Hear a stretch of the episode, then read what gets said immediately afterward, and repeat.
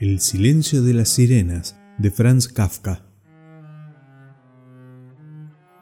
Existen métodos insuficientes, casi pueriles, que también pueden servir para la salvación. He aquí la prueba.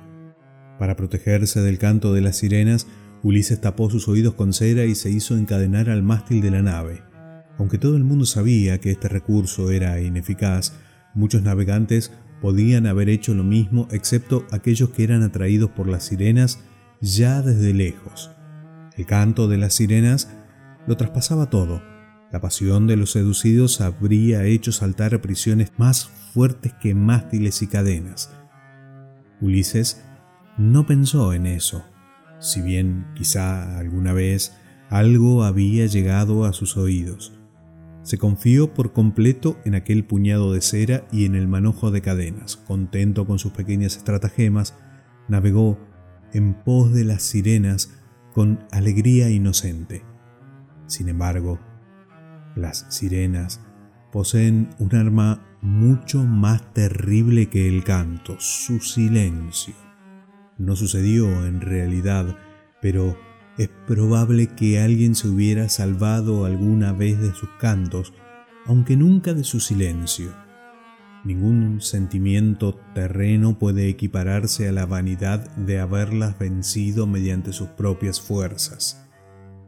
En efecto, las terribles seductoras no cantaron cuando pasó Ulises, tal vez porque creyeron que a aquel enemigo solo podía herirlo el silencio, tal vez porque el espectáculo de felicidad en el rostro de Ulises, quien solo pensaba en ceras y cadenas, les hizo olvidar toda canción.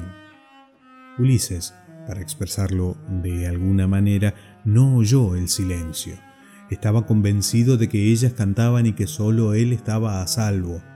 Fugazmente vio primero las curvas de sus cuellos, la respiración profunda, los ojos llenos de lágrimas, los labios entreabiertos. Creía que todo era parte de la melodía que fluía sorda en torno de él. El espectáculo comenzó a desvanecerse pronto. Las sirenas se esfumaron de su horizonte personal y precisamente cuando se hallaba más próximo ya no supo más acerca de ellas. Y ellas, más hermosas que nunca, se estiraban, se contoneaban, desplegaban sus húmedas cabelleras al viento, abrían sus garras acariciando la roca.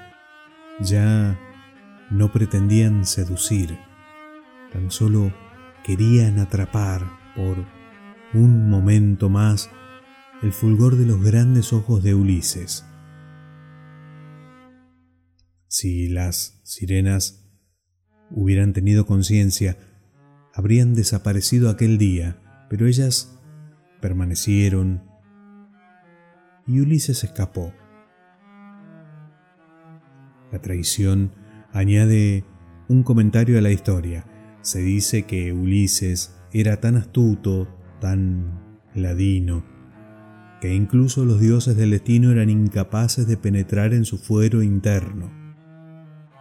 Por más que esto sea inconcebible para la mente humana, tal vez Ulises supo del silencio de las sirenas y tan solo representó tamaña farsa para ellas y para los dioses, en cierta manera, a modo de escudo. Escrito por Franz Kafka, El silencio de las sirenas.